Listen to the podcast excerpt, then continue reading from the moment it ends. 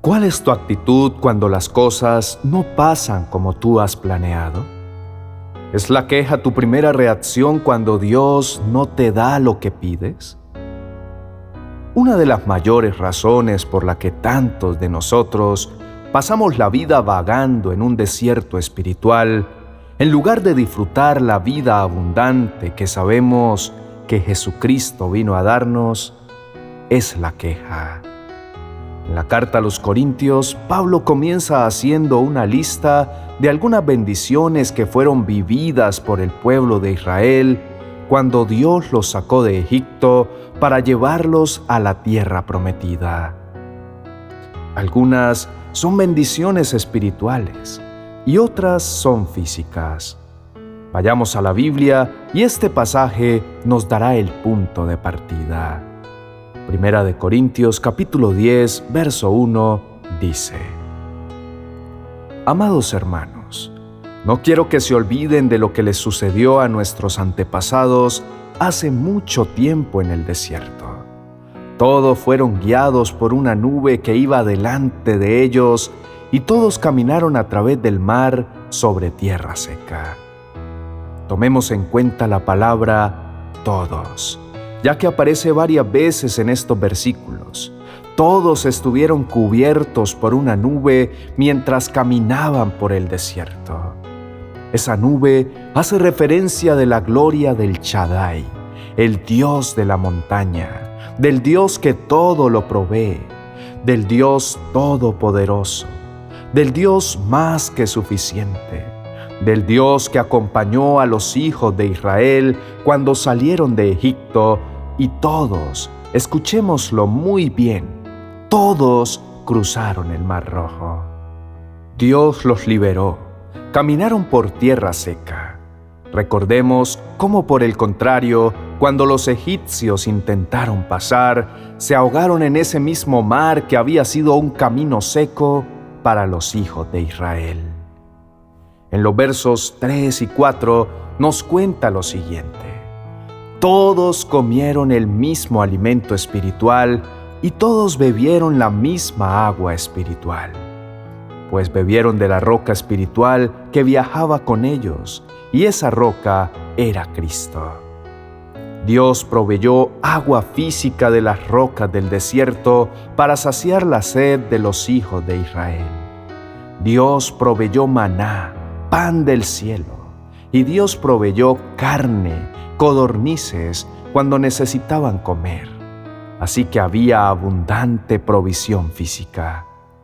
Sin embargo, esta provisión física de Dios era realmente una ilustración de carencias más profundas que Dios conoce, y esas son nuestras necesidades espirituales. Quizá nuestra queja y falta de conformidad con las cosas es simplemente el reflejo de todas nuestras falencias espirituales, de nuestra falta de fe, de confianza en Dios, del poco acercamiento que tenemos con Él. Las escrituras nos dicen muy claramente que la provisión de Dios fue Cristo mismo, convirtiéndose así en nuestro Jehová Jireh, todo proveedor vemos que el pueblo de Israel disfrutaba. Todos ellos gozaron de estas bendiciones, no solo físicas, sino también las inigualables bendiciones espirituales, puesto que Dios los guió a todos. Los liberó de la opresión y la esclavitud a todos. Les proveyó comida y bebida a todos. Los cubrió con sombra y fuego a todos. Y en conclusión, todos experimentaron el favor de Dios. Sabemos que como hijos de Dios, todos hemos sido redimidos y recibimos también bendición, como nos dice el apóstol Pablo en Efesios capítulo 1, versos 3 y 4. Toda la alabanza sea para Dios, el Padre de nuestro Señor Jesucristo, quien nos ha bendecido con toda clase de bendiciones espirituales en los lugares celestiales, porque estamos unidos a Cristo. Incluso antes de haber hecho el mundo, Dios nos amó y nos eligió en Cristo para que seamos santos e intachables a sus ojos.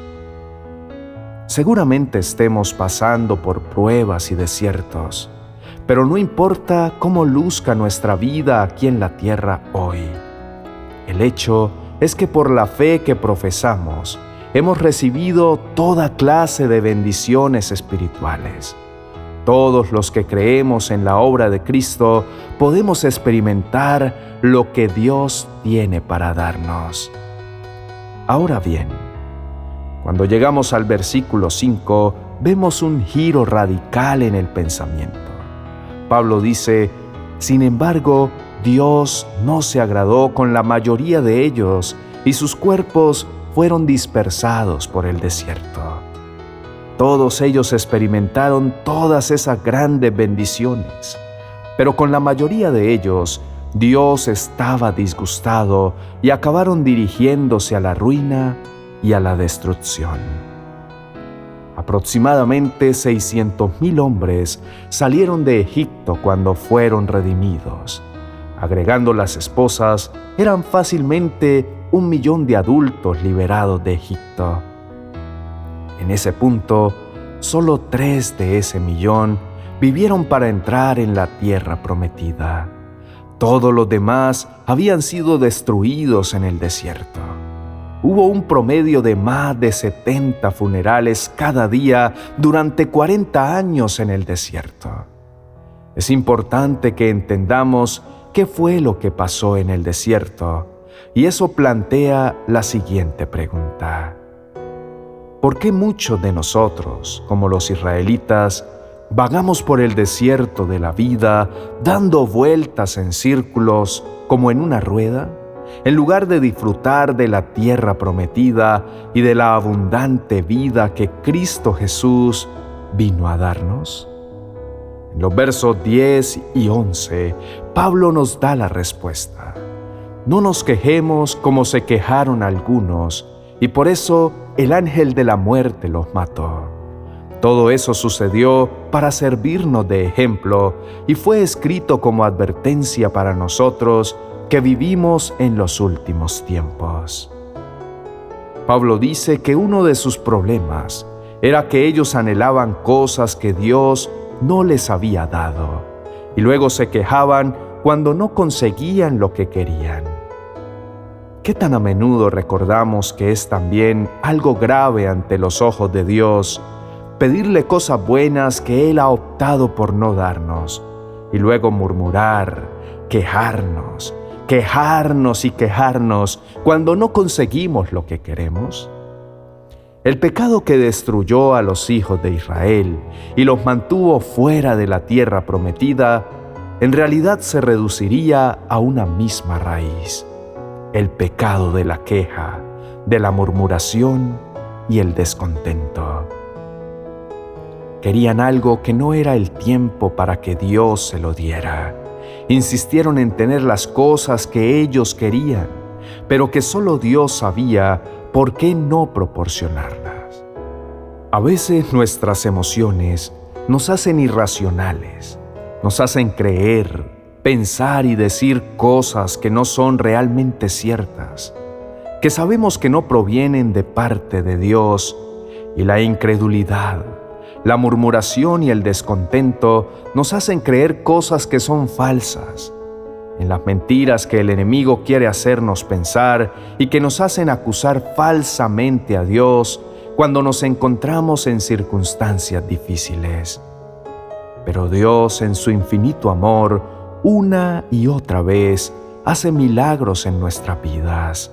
Él escucha nuestras quejas, Él oye nuestras murmuraciones y como respuesta hace una vez más algo extraordinario en nuestra aflicción. Ese es nuestro Dios, el mismo que endulzó las aguas amargas cuando los israelitas vagaron por el desierto el que los llevó a un oasis donde había doce fuentes de agua. En la mente de Dios siempre está el de proveernos.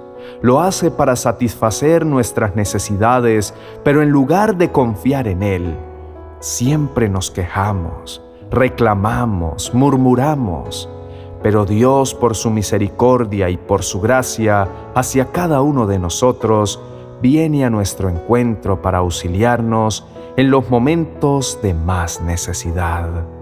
Estoy seguro que hoy cada uno de nosotros que estamos escuchando esto, podemos decir que Dios siempre ha enviado maná y codornices del cielo. Él hace cada día milagros en nuestra salud, en nuestras finanzas, en nuestros hogares y en cada una de las áreas en las que hemos necesitado de Él. Pero que nuestra queja, nuestro inconformismo no nos dejan ver más allá de ese pensamiento pesimista.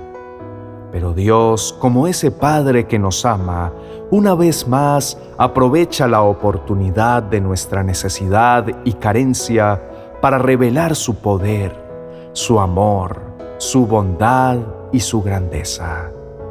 El propósito de Dios es que como sus hijos lleguemos a conocerlo. Él quiere que sepamos cómo es su carácter de papá para que entendamos lo que Él es capaz de hacer solo por amor a nosotros. Dios trae pruebas a nuestras vidas porque quiere que veamos cómo actúa a nuestro favor y cuidado cuando no tenemos otros recursos disponibles. Oremos. Señor, gracias porque tú has provisto de mis necesidades. No porque fuera agradecido, no porque expresara mi fe, porque yo era exigente y siempre te pedía las cosas como si fuera tu obligación llenar mis necesidades en el momento que yo lo dijera. Amado Dios, si miro hacia atrás, puedo ver cómo has tenido misericordia de mí. Tú nunca me has dado lo que yo merezco por mis lamentos, mis calumnias, mi descontento hacia ti. Por el contrario, siempre has hecho milagros en mi vida y me has provisto para cada una de mis necesidades, aunque ni siquiera merecía nada.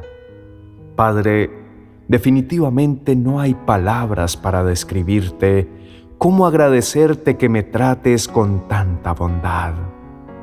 Si miro hacia atrás, solo puedo decir esta noche, gracias Gracias por esos momentos en los que me has demostrado tu paciencia y tu perdón. Si me dieras lo que merezco, sencillamente ya no estaría aquí. Muchas veces cuando murmuro, cuando soy incrédulo, cuando me asaltan las dudas, cuando te acuso falsamente, vienes y me dices, a pesar de todo, voy a satisfacer todas tus necesidades voy a suplirte, voy a hacer un milagro y sobre todo, te seguiré amando hasta la eternidad. Amén y amén.